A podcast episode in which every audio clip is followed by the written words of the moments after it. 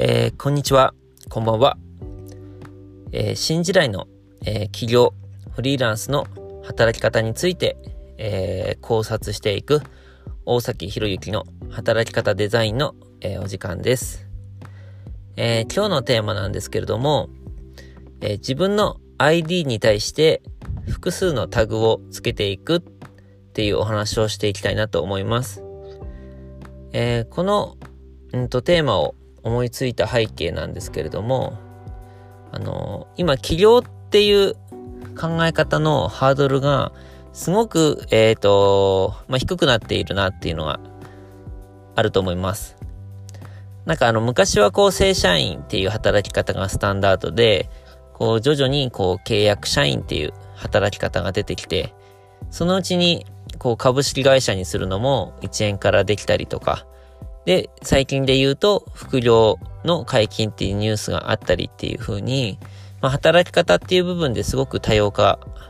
がされてきて、で、それと同時に、こう、インターネットとか、あの、SNS がこう標準化していく中で、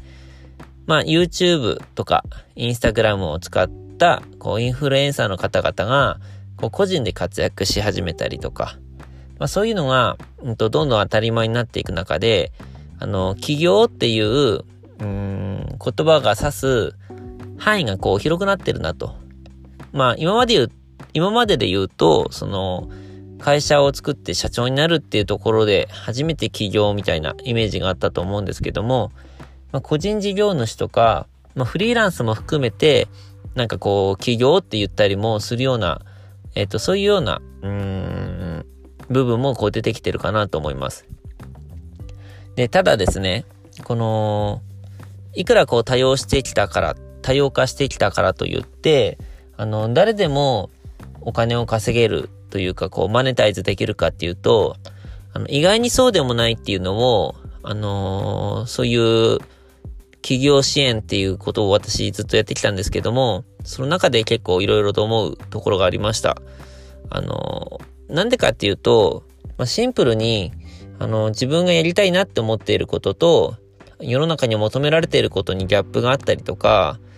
あのー、うまくマッチするんだけれども、うん、その単価というか、取引価格っていうんですかね。あのー、それが低いがために、あの、売り上げが伸びないとか、まあそういうのもいろいろあって、意外とこう、誰でも稼げるかっていうとそうでもなかったりするんですよね。まあ、数千円からこう、十数万円みたいなところであれば、あの、比較的ね、誰でもいけたりもするんですけども、まあ、それだけで食べていくってなると、結構、あの、難しいというか、割合として、やっぱり2割、3割とかっていうレベルになってくるのかなっていう感じがします。全体の。で、じゃあその中で、じゃあその起業っていうハードルが下がってきたけれども、じゃあ起業そのものをやっぱ諦めるしかないのかなっていうと、私はなんかそこはちょっと違うかなと思っていて、あのー、ちょっとね、今日の ID とタグっていうお話をする前に、夢のお話をしたいなと思うんですよね。あのー、なんかこう小さな頃って結構夢を描いたりすると思うんですよ。歌手になりたいとか、うんと、プロスポーツ選手になりたいとか、あの、まあ、ケーキ屋さん、お花屋さんとか、いろいろあると思うんですけども、まあ、小さな頃の夢っていうのは、こう、なんとなく自分が知ってる範囲の中で、なんか良さそうなものをなんとなく言ったりすると思うんですけど、もう少しいろいろとこう世の中が見えてくると、結構リアルになんかこういうことやってみたいなっていう願望が夢として出てくると思うんですよね。私なんかも、あのー実を言うと中学校時代っていうのは、こう声優になりたいっていう夢を持っていたことがあって、あの、声優スクールのなんか体験入学みたいなのにこう友達と行ったりとか、あと、その小説とか、あとラジオドラマの脚本を書いたりっていうのにもこう興味があったりして、あの、独学というかね、自分自身で勝手にそういうのを書いたりして練習したりとかしてたんですけども、あのー、で、なんでそういう夢をね、こう人は持つのかっていうと、おそらくその夢っていうものを通して、あの自分が最も得たい感情とか、欲求っていうのを満たせるっていうのが、あの、無意識的に分かってるからなんじゃないかなと思うんですよね。で、例えばこう歌手になりたいっていう夢を描いた人っていうのは、あの、大勢の人にこう、脚光を浴びて、人気者になって、あのー、なんていうのかな。まあ、承認欲求みたいなのもすごく満たされるでしょうし、なんか自分のこう達成感みたいなのもあったりとかして、で、おそらくそういうのを求めて、あのー、で、その手段として夢を描くんじゃないかなっていうのが、あのー、私が考えているところなんですけども、でも今の時代って、その、こう、なんていうんですかね、夢っていうのはどうしてもこう、席が限られてたりするわけですよ。あの、やっぱ芸能人になれるのも一握りだったり、あの、プロのスポーツ選手で食べていけるっていうのもこう、一握りだと思うんですけれども、それによ、それによって、こう、得たい感情、満たしたい欲求っていうのを別の方法で、こう、叶えやすい時代になったなって思うんですよね。で、今までだとこのね、正社員っていう形じゃないと、こう、な、まあ、形じゃないとっていうか、こう、正社員の働き方に縛られちゃって、他のことがどうしてもこう、趣味とか遊びぐらいしかなかったのが、最近だとその副業解禁もそうなんですけども、いざとなったらこうフリーランスになったりとか、うーん、なんか長い休みを取ったりとか、まあいろんな方法で結構動き、動ける選択肢の幅が出てきたなっていうのはあるんですよね。実際それを選ぶかどうかはまた別の話なんですけども、選択肢自体はこう増えてきていると。で、そういう中で、うんと、例えば隙間時間にこう SNS をやるとかであれば、できないことはなかったりすると思うんですよね。ブログを書くとかもそうですけども。でそう考えたときに、この人生の中で、あのー、自分の ID、まあ、アイデンティティですよね。えっと、このまた、アイデンティティのお話はまたどこかの機会でお話ししたいなと思うんですけども、まずこう自分を知るっていうのをまずやる必要性があるなと思うんですけども、まあ自分が一体誰で、どういう現在地にいて、どういうことを求めてこう生きてるのかっていうのをこう深掘りしていくと、あのー自分がこう夢を通して得たい欲求とか感情みたいなのがこう見えてきたりするんですよね。で、それをやっていく中ですごく生きる価値のあった人生だったな、みたいなことをこう振り返れるんじゃないかなって思うんです。で、それを、うんと、夢っていう形じゃなくて、いくつかのタグによって、こう、満たしていくことができるんじゃないかと。で、そのタグっていうのは、うん、言い方変えたら、えっ、ー、と、肩書きかもしれないですし、うーん、そうですね、肩書きとか、まあ、肩書きが一番わかりやすいですかね。例えばなんですけど、こう出版しましたとか、で、出版したらこう作家っていう肩書きがつくと思いますし、えっと、社団法人を作りましただったら、うんと、まあ、その代表理事かもしれないですよね。で、そういうのって意外に今は、こう、ハードルが低くて、株式会社を作るのも、うんと、言ったら、こう、設立に関してはこう1円でできると。まあ、最初のね、資本金いくらにするかとか、あのー、年間でかかる、あの、お金っていうのは多少ありますけれども、あのー、あ、そ、そこそこお金をちょっとだけ出せば、できたりする範囲になってきてるわけですよね。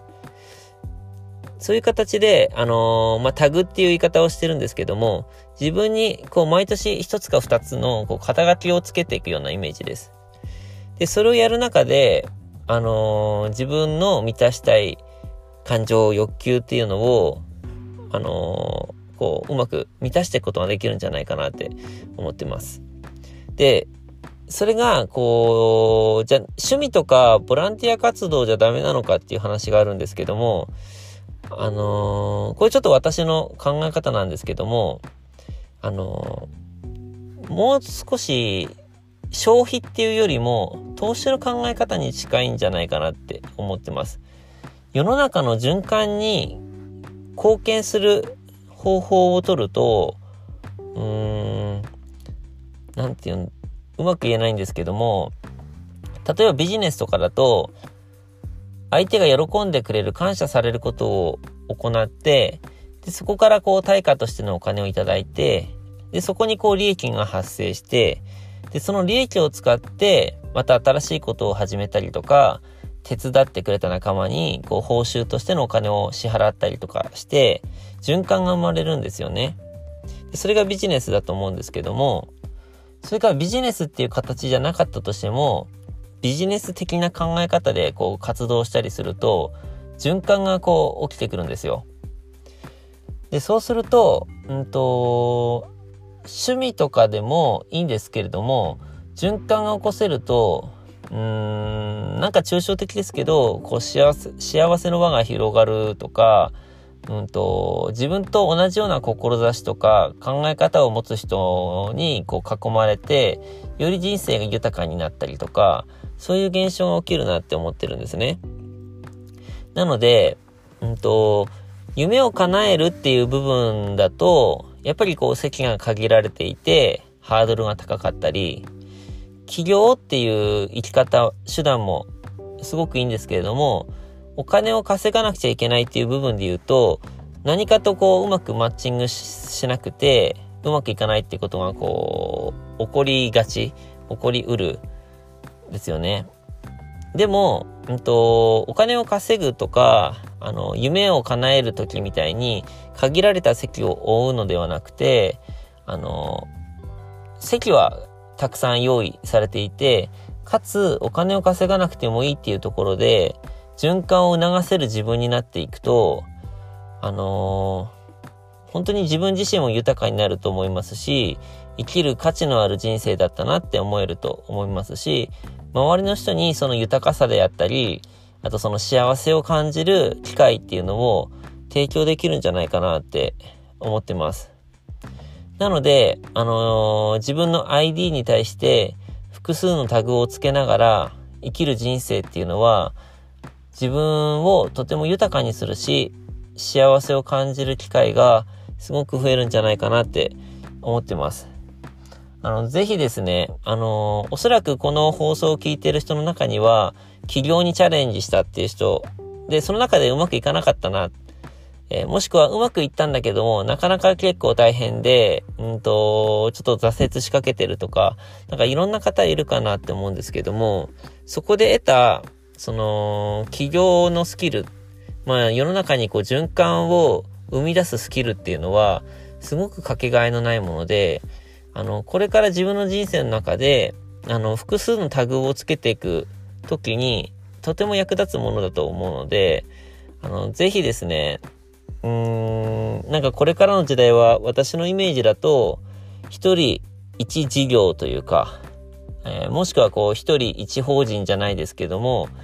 誰もが、うんと、自分の、うん、生き方にこう、生き方を楽しめるような事業っていうのを一人一個持てるような、なんかそういうのが結構スタンダードになってくるんじゃないかなっていう気がしてるんですよね。なんか最近だとね、e スポーツとかもそうですけど、なんかその辺もいろんな手段が出てくる気がしてます。なんかアフィリエイトやってる主婦の方とかも結構多いんじゃないかなって思うんですよね。なんかあのー、私の知り合いでも、あのー、楽楽天なのかな？あのー、なんか洋服がこう送られてきて、で、それを着て、で、写真を撮って、で、その写真をインスタグラムとかアメブロに載せて、で、その写真を見て商品を誰かが買うと自分のところにお金が入るみたいな。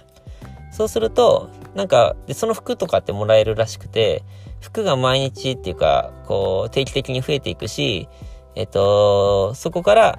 あの、アフィリエイトっていう部分で収入が発生してお小遣い稼ぎができたりとか、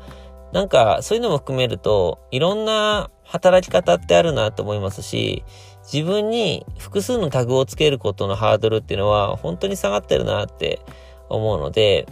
ぜひね、こう起業っていう部分で身につけた循環スキルっていうのは、起業以外でもすごく使えるので、ぜひ大切にしながら、あの、自分の ID に複数のタグをつけて、あの、生きる価値のあった素晴らしい人生だったなっていうのを送ってもらえたらいいんじゃないかなって、そんなことを考えています。はい。えー、じゃあ今日はこういった感じで、えー、自分の ID に複数のタグをつけるというお話をさせていただきました。えー、皆さんも、えー、なんか、ぜひ今日のお話を参考に何か活動のヒントになれば幸いです。じゃあ今日はこの辺で失礼いたします。ありがとうございました。